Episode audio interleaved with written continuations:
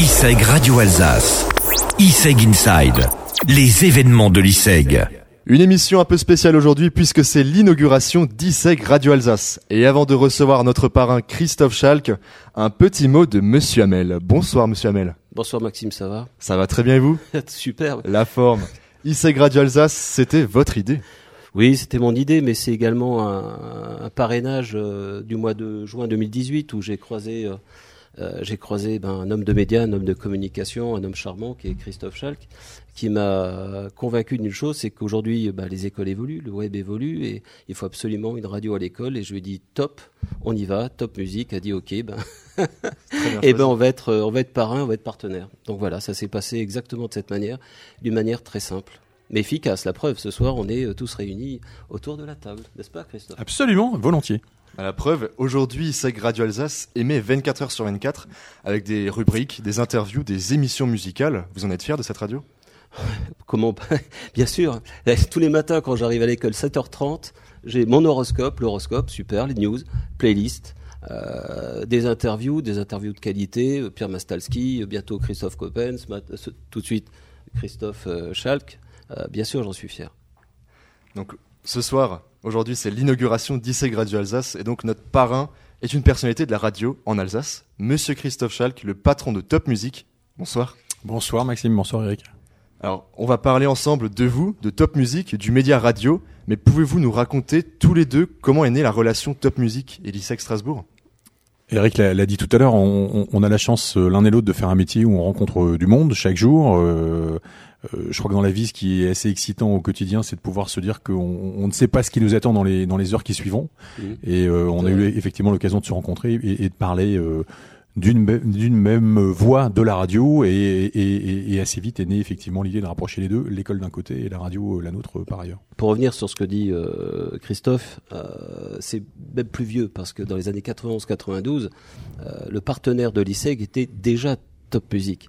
Et euh, ce qui est extraordinaire, c'est que euh, jamais dans mon esprit, euh, jamais dans mon esprit, j'aurais pris une autre radio que Top Music. Ils nous ont accompagnés dans les actions événementielles, dans les soirées de gala. Bien sûr, avec Marc Keller, qui était un étudiant de l'ISEG, on a monté des projets. Et aujourd'hui, il me semble, hein, si tu, on est d'accord tous les deux, Top Music, c'est le partenaire du Racing Club de Strasbourg. Parmi d'autres acteurs de la vie régionale, effectivement, le Racing est un partenaire historique pour nous, puisque quand effectivement a racheté le club il y a quelques années, euh, il était logique dans l'esprit et du Racing Club de Strasbourg et de Top à l'époque de se rapprocher, parce qu'on était euh, à l'époque déjà, nous chez Top Music et Marc de son côté, des acteurs de la vie du, du territoire tout simplement. Et tu vois Maxime, ce qui est important dans la vie, c'est la fidélité dans les pas dans les affaires, la fidélité tout court, et cette fidélité fait en sorte que tout se transforme en acte, j'allais dire d'amour, mais amoureux, et pas en relation client. La relation client n'existe pas, c'est effectivement la confiance et la fidélité qui comptent. Vrai. Et c'est pour ça que je, je, remercie Christophe du oui, ok, on le fait, ben on l'a fait. Et c'est une relation de longue date du coup entre l'ISEG et euh, Top Music. Pour vous, c'est important d'être euh, d'être aussi proche de la région, de ce qui se fait en Alsace? Euh, ce qui sauvera la radio demain, euh, les jeunes générations euh, s'en sont éloignées de la radio ces dernières années. Ce qui les fera revenir à la radio, c'est précisément la relation au territoire. On peut être chaque jour, j'allais dire assommé, puisque c'est quasiment de cela dont il s'agit, d'informations qui proviennent de la planète entière.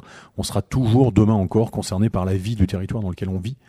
Euh, nous, euh, la radio de proximité, puisque c'est ce qui nous caractérise, c'est précisément de raconter à nos auditeurs ce qui les environne dans tous les domaines, euh, sur le plan alsacien, dans le domaine sportif, on l'a parlé, social, économique, culturel, bien évidemment. Et tant qu'on saura faire ça, les plateformes de streaming qui seront certainement demain euh, plus nombreuses encore et plus puissantes diffuseront de la musique. À nous de créer du contenu simplement qui nous soit exclusif et ce contenu il est vraiment euh, appuyé sur le, territoire dans lequel nous vivons. L'expression qu'on aime bien reprendre c'est euh, le salut vient du clocher et c'est effectivement comme ça que qu'on voit qu'on voit les choses aujourd'hui et puis pour les années à venir.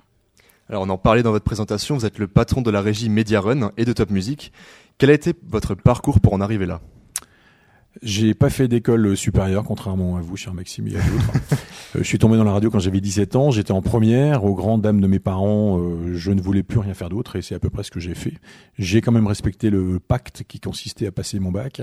Et dès le lendemain, mais vraiment jour pour jour, j'ai travaillé dans la radio dont j'avais pris euh, la présidence. On était sous une forme associative à l'époque, comme à peu près toutes les radios qui se sont créés euh, dans les années 80 sous la houlette à l'époque de, de, François Mitterrand qui voulait redonner voix au, au, chapitre à, à, un plus grand nombre. La liberté d'expression se traduisait aussi comme ça pour lui. Mhm. Et donc j'ai rejoint une radio dont j'ai assez vite pris les, les, rênes et ça a été 15 ans de ma vie.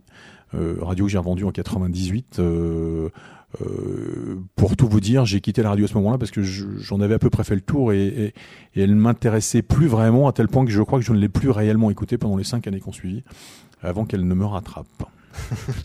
Alors on va forcément évoquer la radio ensemble. On commence par le modèle économique. Comment se porte la radio aujourd'hui selon vous? Alors il faut différencier les radios. Il y a plusieurs types de radios. Il y a les radios évidemment euh, d'État. Euh, le groupe Radio France euh, déploie plusieurs marques radio. on leur demande aux stations de Radio France, l'État leur demande de faire des économies parce qu'on est dans un pays qui a économiquement des difficultés depuis de longues années. Donc les stations de Radio France sont soumises à des, à des, des tours de vis qui, qui ne sont pas neutres. Euh, les radios euh, de contenu rédactionnel, je pense à Europe 1, RTL ou à, ou à France Info, qui elle est une radio publique, euh, ont plus de mal qu'à une certaine époque à boucler leur budget, simplement parce que faire une radio qui emploie 150 journalistes, je crois que c'est le chiffre exact sur Europe 1, c'est évidemment très cher à produire. donc les radios généralistes qui emploient des rédactions importantes ont plus de mal à boucler la boucle aujourd'hui qu'il y, a quelques années. Et au, au, sein de cette grande famille, les radios indépendantes, celles que j'ai connues au début des années 80, dont je parlais à l'instant, et celles que j'ai retrouvées plus récemment en reprenant euh, la radio à Strasbourg, ces radios-là vont plutôt bien, simplement parce qu'elles ne se sont jamais précisément éloignées du territoire qu'elles couvraient. Et euh, ce qui est assez drôle, c'est qu'au début des années 90, les radios indépendantes se sont fédérées au sein d'un GIE, un groupement d'intérêt économique auquel Top appartient. Et Top Music était l'une d'ailleurs des 6-7 stations fondatrices de cette euh, très bonne idée au début des années 90. Les dirigeants aujourd'hui de ces stations sont les fils des fondateurs de l'époque et on voit même les petits-enfants aujourd'hui arriver en stage dans ces entreprises souvent familiales euh, à Lyon, euh, dans l'Ouest ou, à Lille. Donc ces modèles sont pérennes et, je pense qu'on a encore de belles années devant nous malgré le fait que évidemment le digital nous impacte maintenant. Ah, j'allais venir justement euh, au digital. Alors vous pouvez nous expliquer, nous dire ce que vous en pensez? Ouais, ce que j'en pense c'est pas très important. Je, j'ai plutôt à composer avec. Euh, le, numérique est arrivé sous une première forme dans les années 90, au milieu des années 90. La radio a été peu impactée par le digital pendant 20 ans.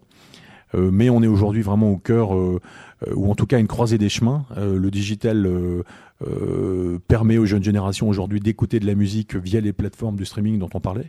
Mhm. Euh, quand j'avais euh, votre âge, euh, on écoutait la radio de façon presque clandestine le soir dans sa chambre après 21h. Il y avait un, côté comme ça un peu magique que les radios ont plutôt perdu au fil du temps.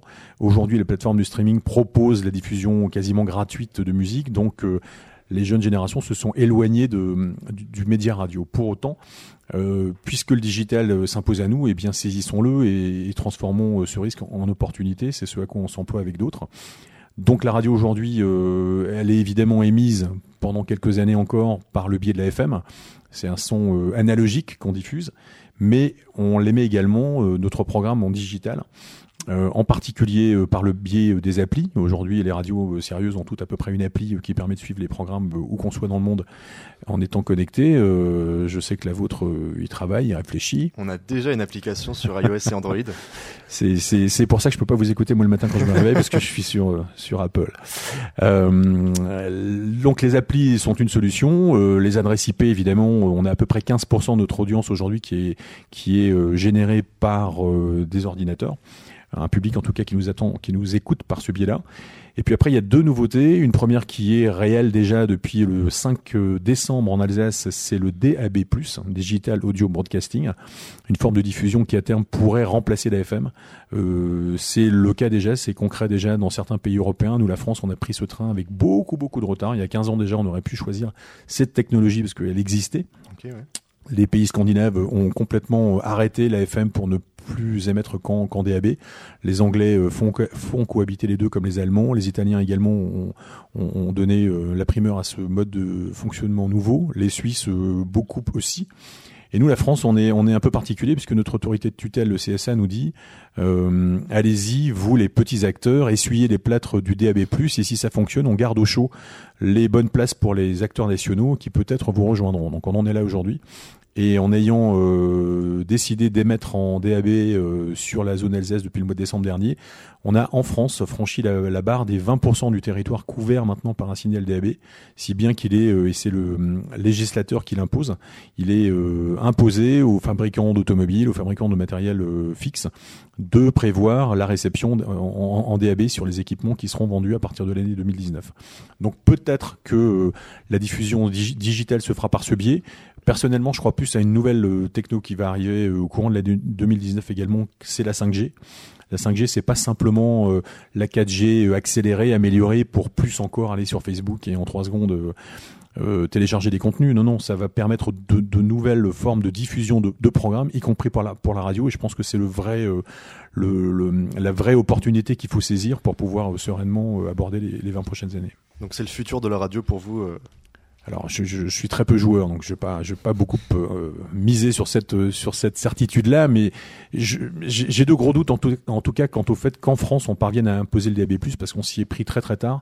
Un exemple concret, euh, Top Music a été émis en DAB sur Paris, ce qui est quand même la plus grosse ville de France, et donc l'enjeu est important, mhm. pendant cinq ans, et on a arrêté d'émettre en DAB sur la zone parisienne il y a un an maintenant, parce que ça engendrait des coûts de diffusion pour nous qui étaient complètement disproportionnés.